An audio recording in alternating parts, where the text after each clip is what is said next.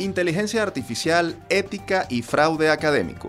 Tras la aparición de aplicaciones y programas de computación capaces de realizar desde cartas hasta trabajos de investigación, la experta Marisabel Suárez, directora del Centro de Estudios en Línea de la UCAP, ofrecerá recomendaciones para hacerle frente a los peligros de las nuevas tecnologías sobre el proceso de enseñanza y aprendizaje. Medio siglo dedicado a la formación de profesionales y líderes. Conversaremos sobre docencia presente y futuro con el economista y abogado Arlán Narváez Vaz, profesor de la Universidad Central de Venezuela con 50 años de trayectoria y pionero en nuestro país en la conformación de los modelos universitarios de Naciones Unidas. Interculturalidad por la inclusión universitaria nos aproximaremos al programa API Indígena que lleva adelante la Universidad del Zulia desde 2005 para integrar a la educación superior a jóvenes de los pueblos originarios de esa región. Lo haremos con Emelindro Fernández, jefe del Departamento Socioantropológico de la Dirección de Cultura de la Universidad del Zulia. Gerencia de proyectos, eficiencia y resultados para tiempos complejos. El economista y profesor de la UCAB, Alejandro Acosta, nos hablará sobre la metodología y estrategias claves para diseñar y ejecutar planes que contribuyan con los objetivos de las organizaciones, a propósito de un programa de posgrado que está dictando la UCAB junto con la organización internacional Project Management Institute. Esta es la agenda que desarrollaremos en la próxima hora. Les invitamos a quedarse con nosotros en Universate, las voces de la Universidad Venezolana.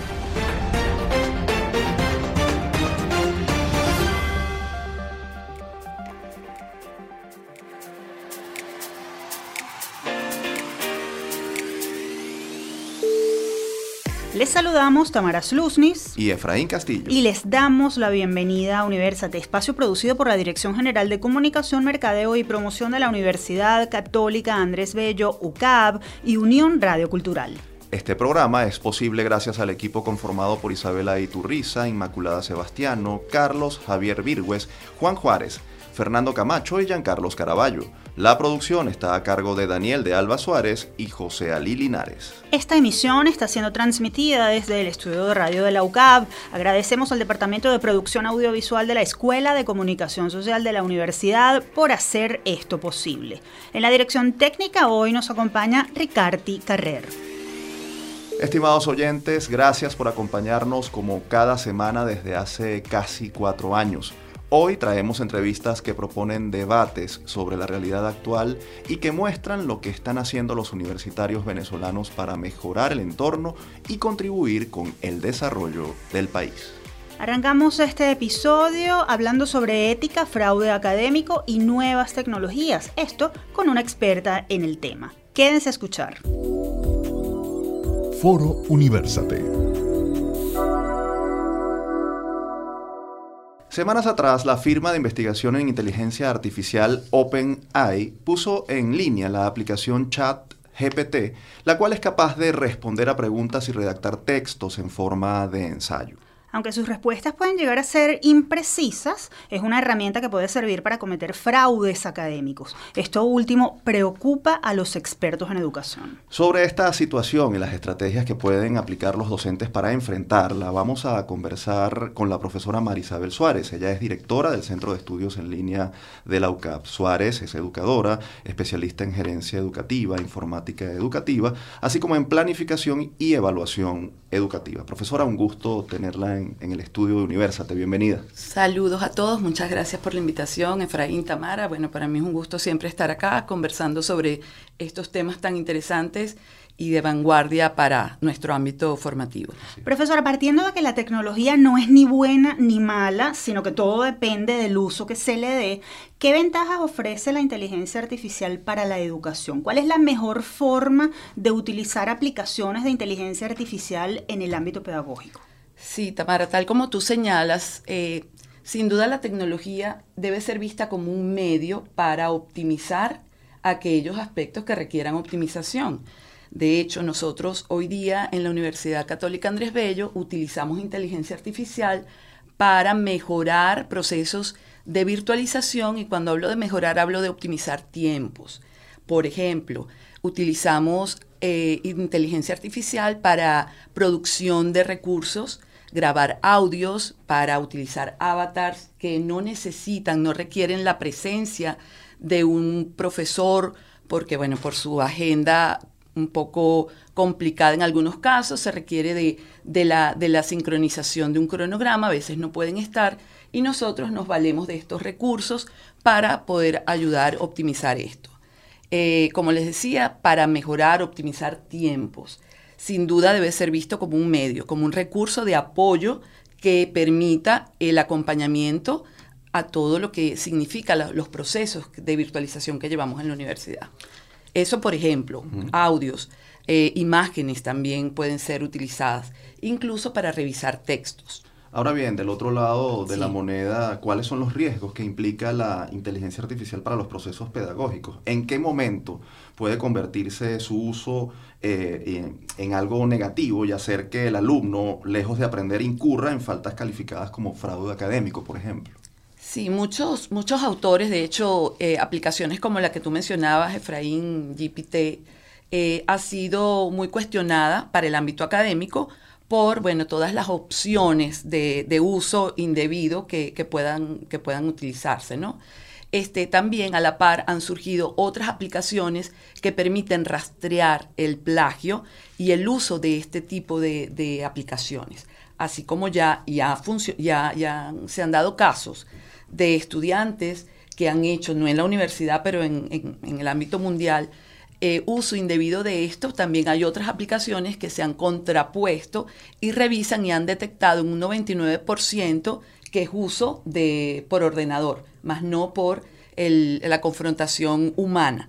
Entonces, eh, como, así como van surgiendo unas, van surgiendo otras que van tratando de compensar esto. Sin embargo, eh, en este caso, para los docentes es un gran reto porque tienen que asumir otros roles roles de curador de contenido, eh, cambiar estrategias didácticas que no sea solo leer una participación escrita de un estudiante, sino confrontarlo cognitivamente en otros aspectos y triangular este, estrategias que permitan confrontar y evidenciar realmente la participación del estudiante en una actividad. Profesora, toquemos el punto de vista de la, e, de la ética. En redes sociales están apareciendo cada vez con mayor frecuencia cuentas que ofrecen servicios como redacción de tesis, elaboración de tareas, resolución de ejercicios de todo tipo. ¿Cómo pueden perfiles como estos desvirtuar y afectar el proceso de aprendizaje de un estudiante que, le a dar todo el peso de la resolución de sus tareas eh, eh, educativas, universitarias, a estas cuentas. Y más allá de eso, ¿cómo puede un profesor identificar, ya usted nos adelantaba algo que tiene que ver con la confrontación de, del aprendizaje, pero ¿cómo puede hacer un profesor para identificar que un alumno recurrió a estas herramientas para resolver una asignación? Sí, tal como te digo, existen herramientas también a disposición de profesores que permiten evidenciar que el material que el estudiante entrega eh, sea de su autoría. Eso ya existe y hoy día lo utilizamos este, con mucha frecuencia. La recomendación también es, como les decía también, eh, combinar, combinar estrategias y que el profesor realmente conozca la capacidad de eh, cognitiva, por llamarlo de alguna manera, de redacción, que esté muy cercano, utilizando estrategias formativas también para entender y conocer más al estudiante. Sin duda el tema ético acá juega un papel determinante. El profesor tiene que asumir el rol, otros roles, roles de curador de contenidos, roles de, de, evaluar eh, ese tipo de información y material que, que se está utilizando.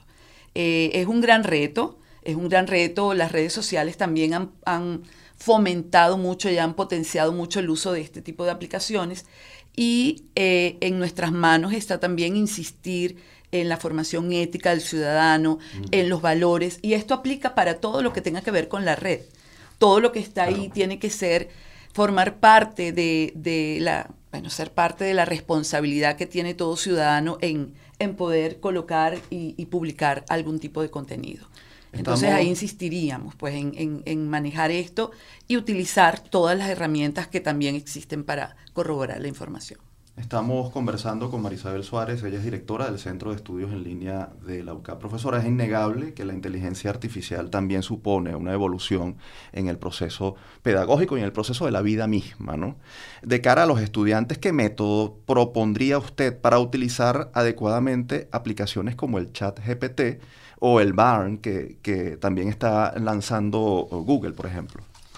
Sí, generalmente, y, parte de lo que también hemos visto, hay profesores que utilizan, eh, desarrollan actividades promoviendo el uso de este tipo de herramientas, pero hasta cierto punto. Ideas claves, un resumen y que podamos parafrasear, transformar esto en otra idea. Eh, también en juego de roles han hecho uso, que me ha, me ha parecido muy interesante, estrategias como juego de roles para poder asignar eh, desarrollo de discursos en diferentes roles y luego puedas combinar. Existen muchas alternativas para ello.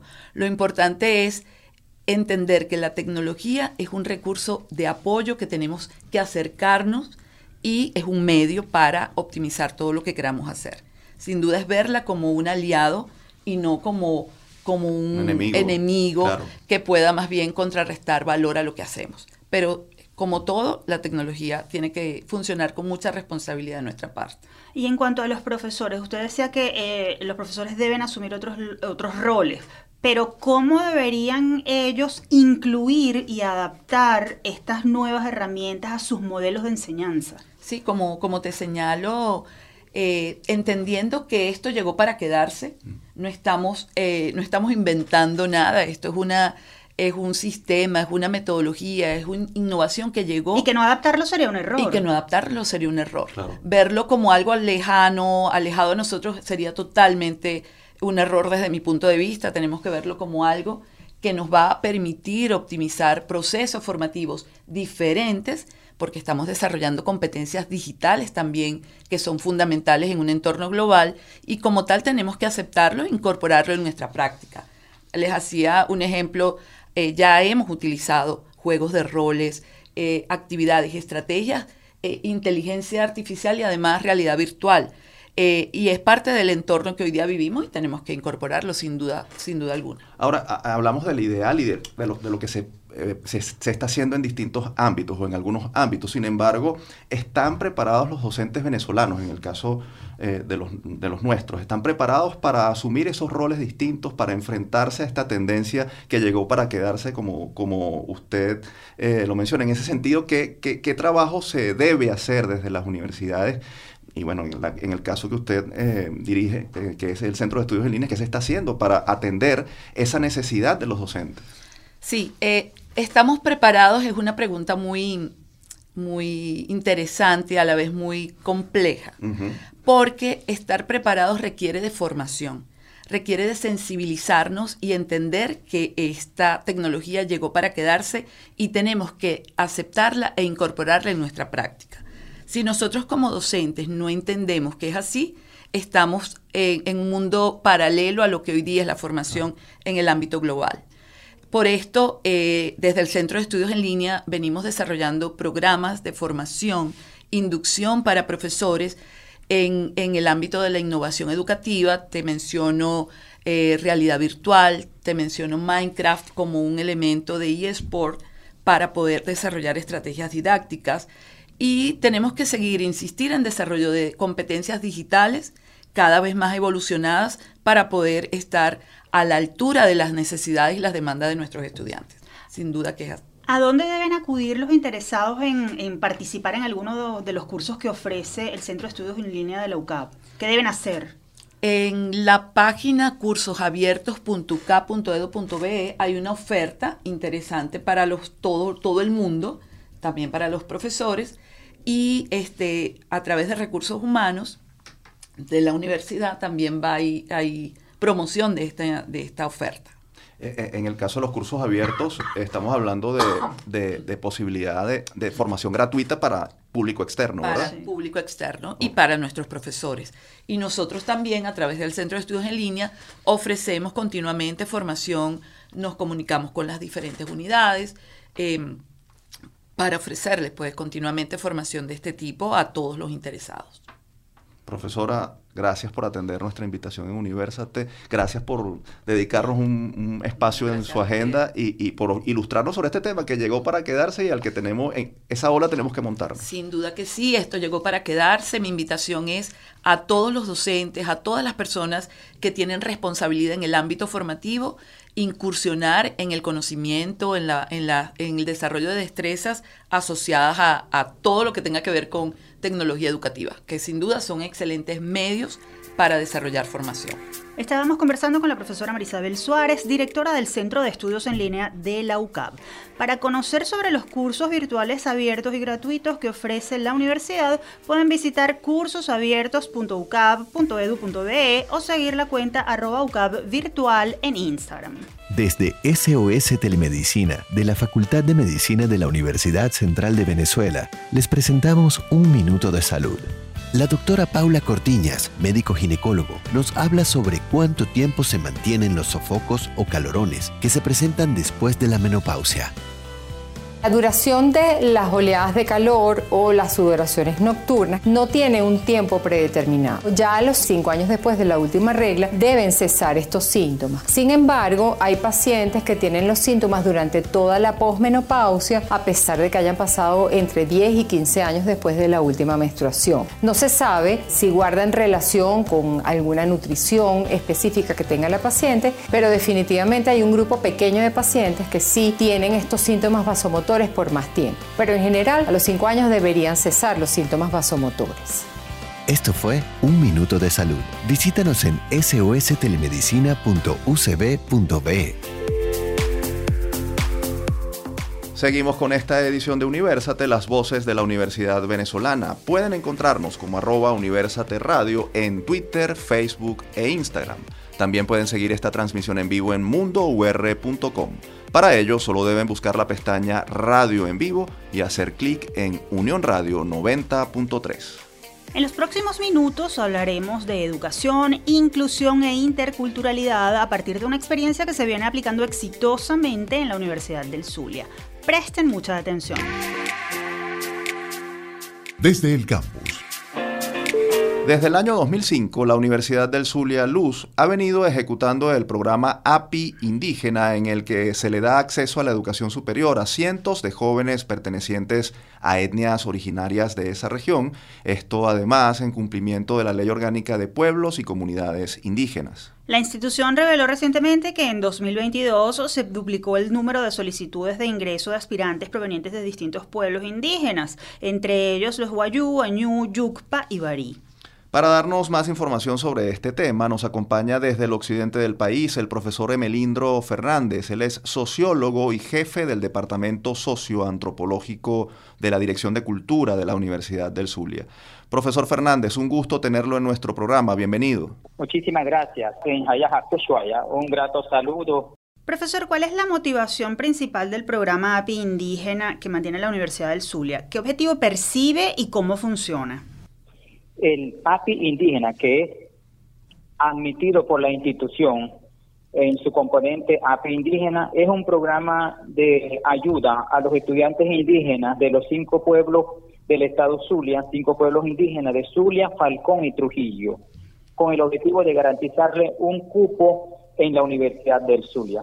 Es un programa que se viene manejando y aprobado por el Consejo Universitario de la Universidad del Zulia a partir del 2012, que está formalmente aprobado por el Consejo Universitario, pero que desde años anteriores ha venido funcionando.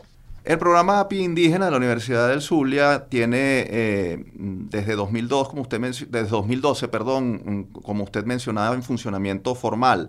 En todo caso, ¿cuál es el balance que puede hacer sobre estas eh, varias décadas, esta más de una década en funcionamiento? Que, eh, cuántos miembros de las comunidades indígenas han sido incorporados o suelen ser incorporados año a año a la universidad. Eh, muy bien. Este año, por ejemplo, hubo más que el año pasado y el año de la pandemia también. Se censaron 750 estudiantes. Algunos tenían el requisito, los requisitos cumplidos y otros no, no cumplían con ciertos requisitos. A la final quedaron 275 que fueron admitidos cumplieron con todos los requisitos, inclusive para la carrera de medicina se exige 19 o 20 puntos y habían siete indígenas con ese promedio. Los demás fueron distribuidos en otras carreras, en su segunda opción, como el caso de enfermería, diseño gráfico, comunicación social, administración, etcétera. Hay cifras bien interesantes y de allí, de los estudiantes que logran ingresar, conforman la Asociación de Estudiantes Indígenas de la Universidad del Zulia y las agrupaciones culturales que existen en la Universidad del Zulia, como es el grupo de Yonna Luz, que está a la misma altura de Danza Luz, que es un baile indígena compuesto por estudiantes guayú, y otro que es el Caurayua, que son eh, teatro, canto, baile y, y danza guayú. Ahora, profesor, más allá del otorgamiento de cupos a los miembros de las comunidades indígenas, uno de los temas que suele preocupar es el relacionado con las dificultades que estos jóvenes tienen, bien para integrarse o bien para proseguir sus estudios. ¿Cuál es la realidad en este sentido en el caso de la Universidad del Zulia? ¿Qué número o qué porcentaje de estos estudiantes logra culminar sus estudios? No, eh, los que logran ingresar a la Universidad del Zulia es porque en verdad quieren una carrera y desean estudiar esta carrera, porque hay otras oportunidades más cerca de su casa, como el caso de la población de Machiques y Guajira, que ahí tienen otras oportunidades de estudios superiores.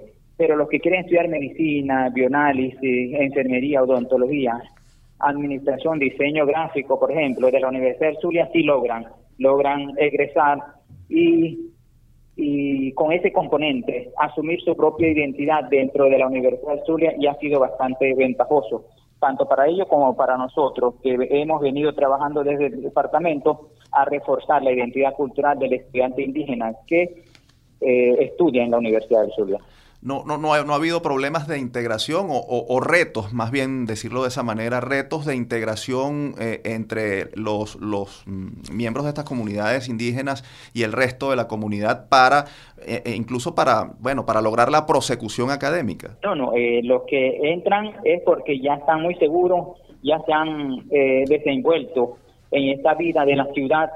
En años anteriores sí, hace 30 años atrás fue muy difícil porque había que eh, complementar la ayuda de las becas eh, del cupo con las becas y con las residencias estudiantiles.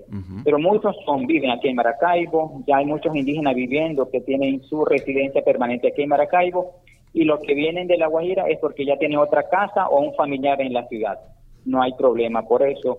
En cuanto a la integración, sí, ya el indígena eh, mantiene una, una vida intercultural nosotros fluimos de manera natural en los dos mm, contextos, tanto el contexto indígena y el contexto urbano, y aquí hemos avanzado en este aspecto. Tenemos en la línea telefónica al profesor Emelindro Fernández, sociólogo y jefe del Departamento Socioantropológico de la Dirección de Cultura de la Universidad del Zulia. Profesor, una de las bases de este programa es la interculturalidad. ¿Qué se ha hecho hasta ahora para hacer posible la integración de los indígenas a la vida académica? Pero, ya usted adelantaba algo, pero también para incorporar los saberes, la lengua y la cultura de ellos al quehacer universitario de luz, es decir, a la inversa. Sí, eh, efectivamente. Ese es el trabajo del departamento, captar al estudiante y al mismo tiempo, paralelamente, formarlo en relación a la identidad. Hay muchos estudiantes que ya vienen con una, una estima bien elevada, saben desenvolverse dentro del contexto eh, de la ciudad, eh, manejan muy bien las herramientas tecnológicas y los que están un poco eh, en ese camino, eh, nosotros estamos para asesorarlos, para ayudarlos, para que manejen las herramientas, porque en este tiempo la Universidad de Zulia maneja todo su sistema de manera online. Y ahí los estudiantes indígenas también. Muchos sí, ya de un 95% manejan las herramientas tecnológicas y en las clases virtuales eh, tenemos esa tarea, esa responsabilidad no hemos tenido mayor problema en comparación con años anteriores. Ahora, eh, ¿qué se está haciendo? O, bueno, usted mencionaba eh, la, integración de esas agrupaciones de danza, por ejemplo, eh, de los, de, los mm, que forman parte de la Asociación de Estudiantes Indígenas de la Universidad del Zulia. ¿En qué otras actividades se está viendo la integración de la cultura indígena a la vida universitaria?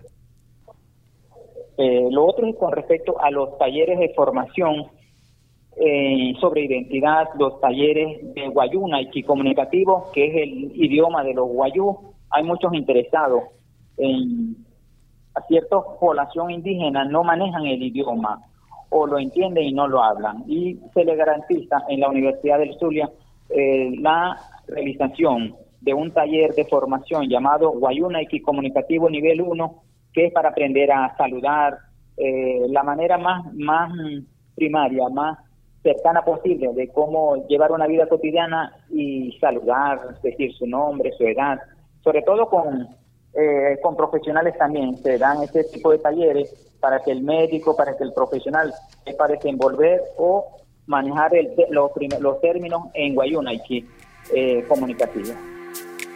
Profesor Fernández, muchas gracias por haber atendido nuestra invitación y por comentarnos sobre este programa que impulsa la inclusión y la integración en la Universidad Venezolana.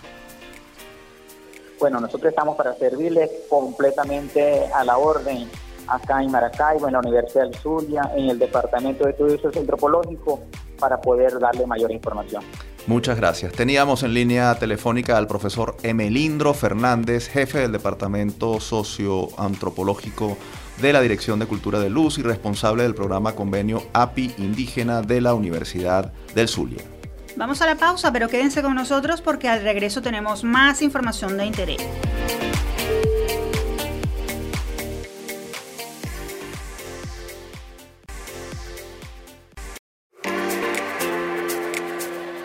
Estamos de vuelta con Universate, las voces de la Universidad Venezolana. Si desean escuchar este o cualquiera de nuestros episodios, pueden acceder a las plataformas iBox, YouTube, iTunes, Google Podcast y Spotify. Allí nos consiguen como Producción Universate. Ahora es momento de adentrarnos en el mundo de la gerencia empresarial para entender la importancia de obtener competencias para la formulación y ejecución de proyectos. ¿Quieren saber de qué se trata? Se los contamos en nuestra próxima sección. Todo me sirve, nada se pierde. El avance de la tecnología y las dinámicas del mercado exigen que las organizaciones tengan en su plantilla colaboradores capacitados para diseñar y gerenciar proyectos, porque esto ayuda a optimizar recursos y permite medir la eficiencia y las nuevas formas de ejecutar los objetivos. Universidades como la UCAP están ofreciendo especializaciones y maestrías en esta área en alianza con organizaciones internacionales como Project Management Institute, con el fin de promover nuevas prácticas que mejoren la gestión de proyectos. Vamos a ampliar este tema con el profesor Alejandro Acosta, él es economista, especialista en gerencia de proyectos, magíster en instituciones financieras y en economía aplicada. Además, es director del programa de posgrado en gerencia de proyectos de la UCAB y presidente del Project Management Institute capítulo Venezuela. Profesora Costa, bienvenido a Universate, un gusto tenerla con nosotros. Muchísimas gracias por la invitación, el gusto es mío eh, de acompañarlos en esta conversa sobre gestión de proyectos. Muchas gracias, profesor, bienvenido. En un país donde lo necesario para diseñar y ejecutar un proyecto se hace cuesta arriba, ¿qué importancia reviste conocer metodologías y herramientas que posibiliten lograr óptimos estándares de calidad y éxito? Eh, en este contexto, y yo diría que en el contexto global, una de las grandes ventajas que tiene la gestión profesional de proyectos es que nos permite precisamente navegar en un entorno que es muy riesgoso un entorno que, está asignado por la incertidumbre. Entonces, el contar con metodologías, eh, contar con marcos de trabajo profesionales nos permite eh, el poder identificar antes cuáles pudiesen ser los riesgos que, que, está, que vamos a estar corriendo eh, cuando estamos gestionando un proyecto. Entonces eso creería que es uno de los elementos fundamentales que le da importancia, sobre todo en el contexto o en los contextos en los que estamos, a la profesionalización de la gestión de proyectos. ¿Y qué ventajas competitivas logra quien tenga formación en gerencia de proyectos? ¿Qué es capaz de aportar a alguien con esas capacidades a una organización? Bueno, fíjense, la gestión de proyectos, mucho más allá del, tema eh, metodológico, eh, permite que las personas que se formen en esa área desarrollen competencias. Competencias como el trabajo en equipo, el liderazgo, la resolución de problemas, la resolución de conflictos, que desde el punto de vista empresarial permiten que la gerencia sea mucho más eficiente y efectiva en todos esos ámbitos. Y eso definitivamente, en mi opinión, hace la diferencia organizacionalmente. Si tú cuentas con personas o con gerentes o líderes que tengan esas capacidades, nuevamente, en un entorno tan complejo como el que estamos, tanto en, el país como a nivel global, eso marca la diferencia. Desde el punto de vista individual, ese desarrollo de competencias también le permite a la persona ser mucho más competitivo en un mercado o en mercados laborales que también son muy inciertos hoy en día. Estamos hablando de que la tecnología cada vez va eh, abarcando más espacios y existe incertidumbre incluso en cuáles van a ser las carreras del futuro. Lo que sí sabemos hoy en día es que las personas vamos a tener eh, eh, o vamos a seguir jugando un rol y en la medida en que contemos con competencias que no pueden ser emuladas aún hoy en día por la inteligencia artificial, vamos a seguir teniendo espacios eh, en los mercados laborales. Ahora, sabemos que es un tema complejo, pero de manera sucinta, ¿cuáles podrían ser las claves o cuáles son las claves más importantes que debe tener en cuenta un gerente o líder a la hora de diseñar, ejecutar un proyecto para que pueda ejecutarse o culminar con éxito sus objetivos? Fíjense, yo creo que, una de las claves en principio es estar claro que el entorno es complejo que en el entorno en el que está operando, y les digo, nosotros tenemos como el sesgo a lo nacional porque estamos aquí obviamente, pero internacionalmente si nosotros damos una mirada al mundo, vamos a ver que es igual de complejo. Está patas arriba. Sí, entonces yo creería que eso es el primer punto.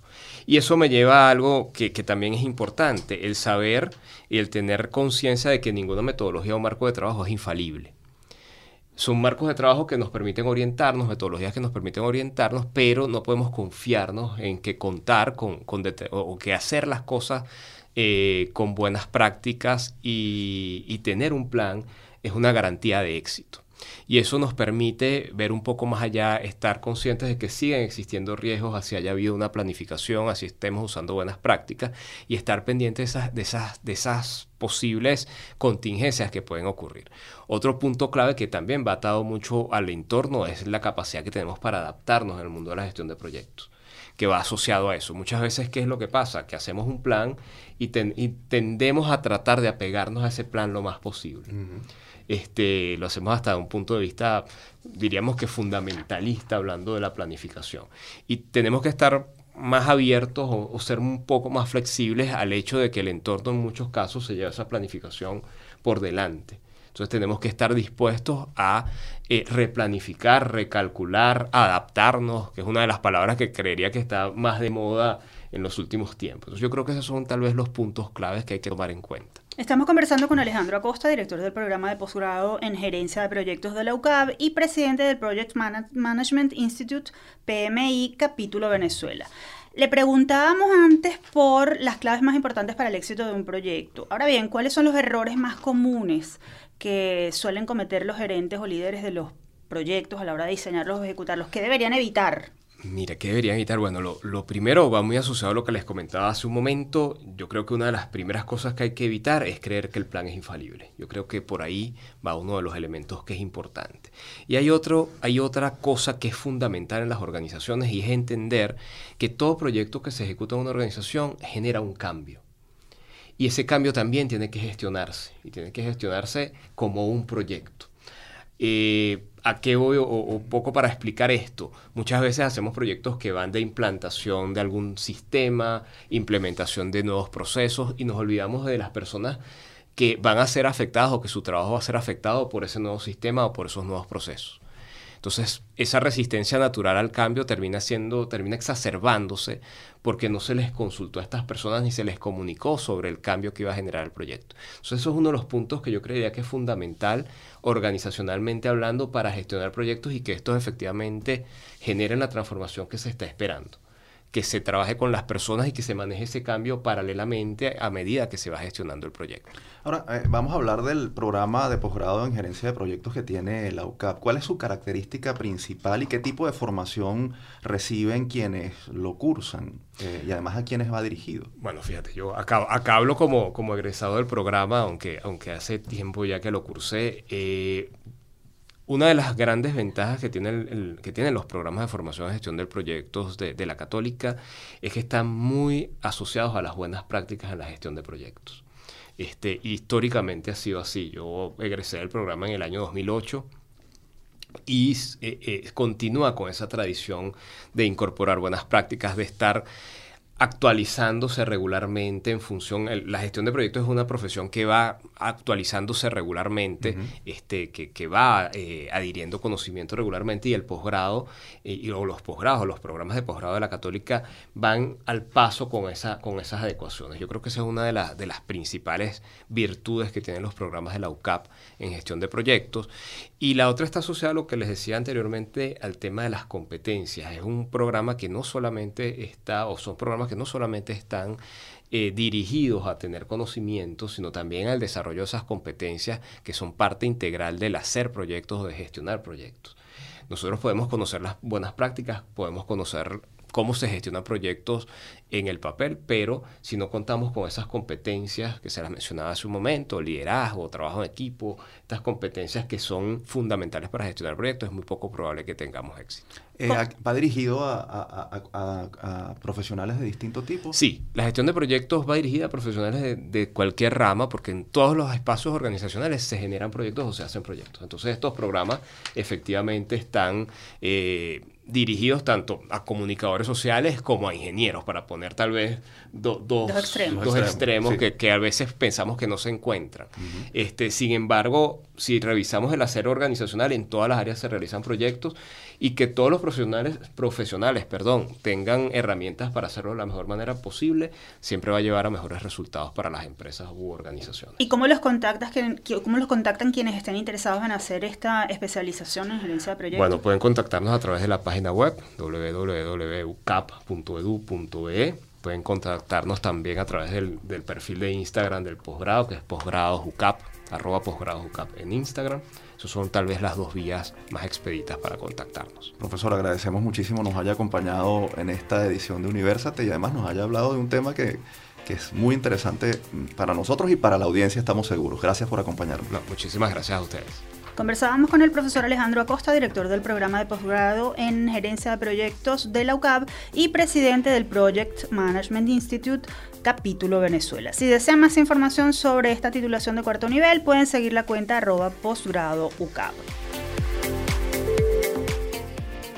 Seguimos con esta edición de Universate, las voces de la Universidad Venezolana. Para quienes deseen dar a conocer en este espacio alguna investigación, proyecto o personaje universitario destacado, ponemos a disposición nuestro correo electrónico producciónuniversate.gmail.com Tener 50 años dando clases no debe ser tarea fácil, tampoco la forma de impartirlas, pero sin duda cinco décadas de dedicación a esta labor deben dejar cientos de enseñanzas profesionales y personales.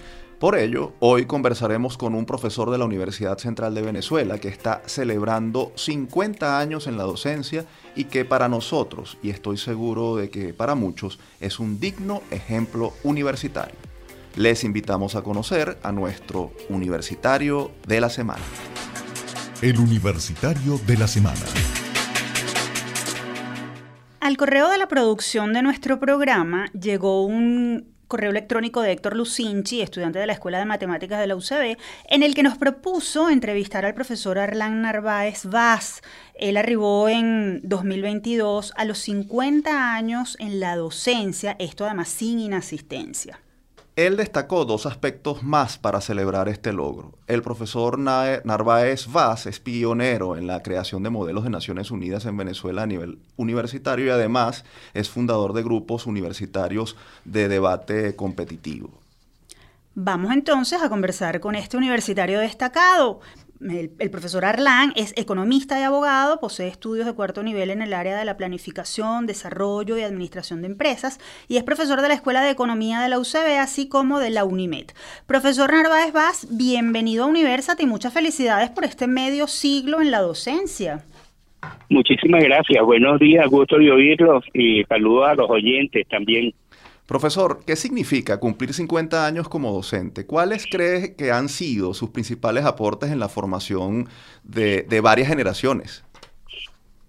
Oye, eso es eh, difícil de definir allá y eh, yo abracé la docencia por la misma razón que escogí estudiar economía, básicamente por mi formación. Yo estudié en el Colegio de San Ignacio y tengo una profunda eh, vocación de servicio eh, siguiendo el lema de San Ignacio de Loyola, en todo amar y servir. Y pues como economista, eh, como economista me planteé cómo ayudar a salir, a, mejorar las condiciones de vida de la gran mayoría de los venezolanos. Y como docente, cómo contribuir a formar agentes de cambio, gente que sirva, que contribuya a, mejorar las condiciones de vida tanto de la sociedad como del mundo. Entonces, esa ha sido fundamentalmente eh, lo que lo que ha, guiado mi obra durante estos 50 años. Logros, bueno, pues este, no, a mí no me gusta hablar en términos de logros porque yo creo que los mejores logros están por venir siempre, siempre. Profesor, desde su experiencia, ¿cómo ha cambiado el proceso de enseñanza-aprendizaje en los últimos 50 años? ¿Qué se ha hecho bien y qué se ha perdido? Bueno, hay, yo diría que hay tres cosas que hemos experimentado en 50 años en, para los docentes universitarios y los docentes en general. El primero, que es muy grave, que es el deterioro de las condiciones laborales. Como ejemplo, en 1972, cuando yo empecé a dictar clases en la Escuela de Economía, mi sueldo como recién graduado economista era de 1.100 dólares.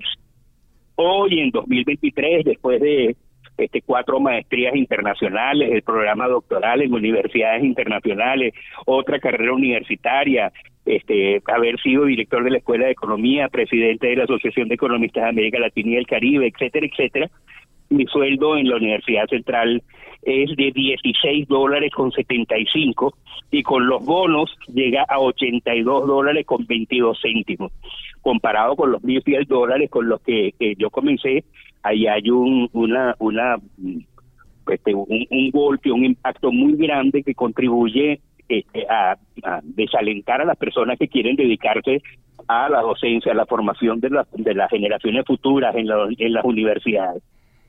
Pero durante ese tiempo también, también he visto algo que me preocupa muchísimo y es que nuestra educación está marchando de espaldas a la marcha que deberíamos seguir en la sociedad del conocimiento. Eh, la, estructura en líneas generales que nosotros tenemos no se ha adaptado a la demanda de los tiempos y ni muchísimo menos a los avances que han habido, sobre todo en materia de inteligencia artificial. Entonces, eh, realmente nosotros seguimos trabajando sobre contenidos cuando en el mundo de hoy lo importante no son los contenidos, sino cómo se llega este, qué se hace con ellos y cómo se llega a ellos.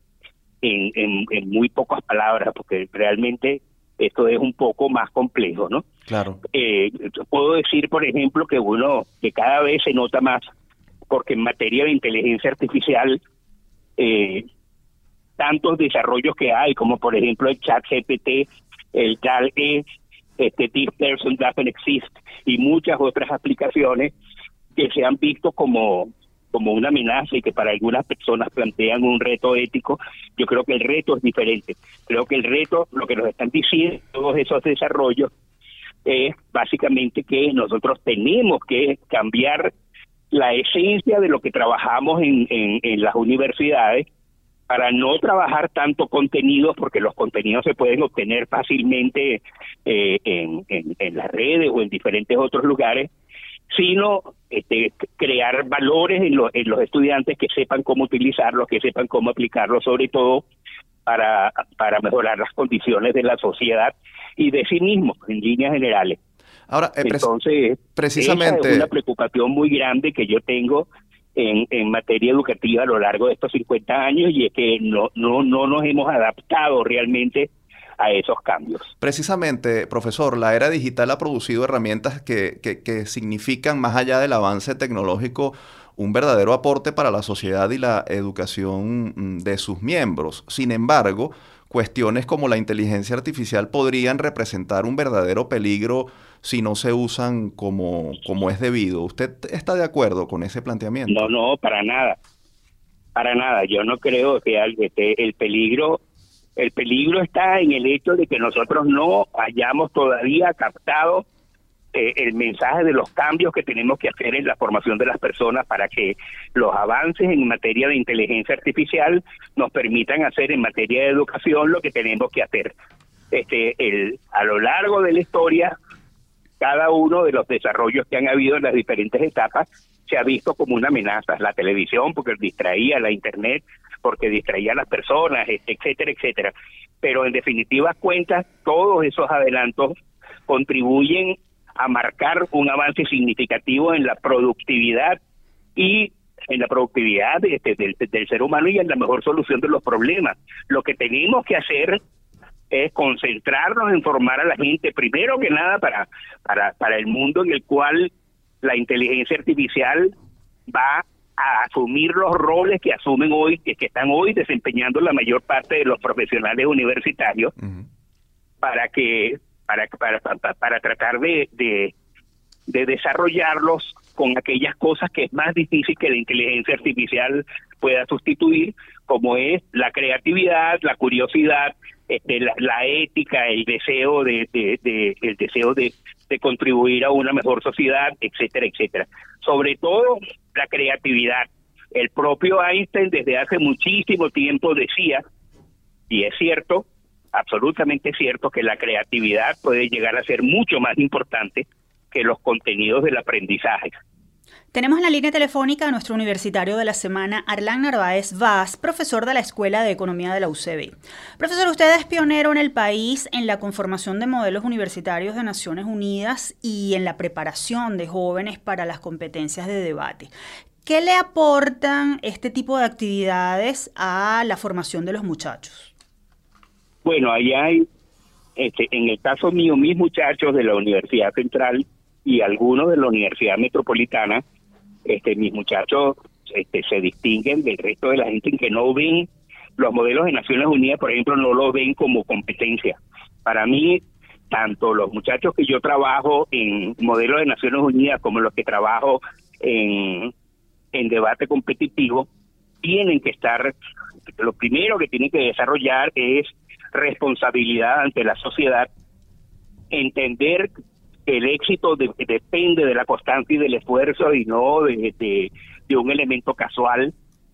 Entender que que el, que el, avance el éxito tiene que depender con o es consecuencia de una actitud asertiva con inclusión y entender también que quien resuelve los problemas no es un héroe exclusivo, sino que el trabajo en equipo es en definitivas cuentas lo que tiene que trabajar, lo que tiene que funcionar en, este, yo puedo decir que eh, el lema que yo tengo para seleccionar a mis muchachos es no buscamos los mejores, queremos a aquellos que quieren hacer mejor las cosas. Mm. Y desde ese punto de vista, este, eh, por lo general yo escojo personas que la gente siempre pregunta, ¿y esa persona por qué tú la escogiste si no asoma absolutamente nada? Bueno, pues porque la persona tiene potencial y la labor del docente, la labor que uno tiene en estas cosas, en, en, este, en estas actividades es precisamente tratar de sacarlo, tratar de ayudar a las personas a que saquen de sí mismos lo mejor que pueden dar. Y entonces personas que, originalmente nadie los quería, pues que han llegado a convertirse en extraordinarios eh, eh, líderes tanto de Venezuela como del mundo. Y eso sin duda. y, comentar algo que yo creo que es muy importante. Este, ninguna delegación en el modelo mundial de Naciones Unidas, en, durante el tiempo que yo estuve trabajando en, en esto, desde el año 2003 hasta el año 2016, ninguna universidad en el mundo ganó tantos premios y reconocimientos como ganaron mis muchachos. Y en debate competitivo, mis muchachos son los, el, único equipo de debate en Venezuela que ha ganado premios y reconocimientos internacionales. En el exterior, cuando nos ven a las delegaciones venezolanas, nos ven con admiración, porque el venezolano en líneas generales tiene talento y la idea está en contribuir a que ese talento, ese talento se exprese, que ese talento se convierta en, ya no en potencial, sino que florezca en beneficio de la sociedad y de ellos mismos.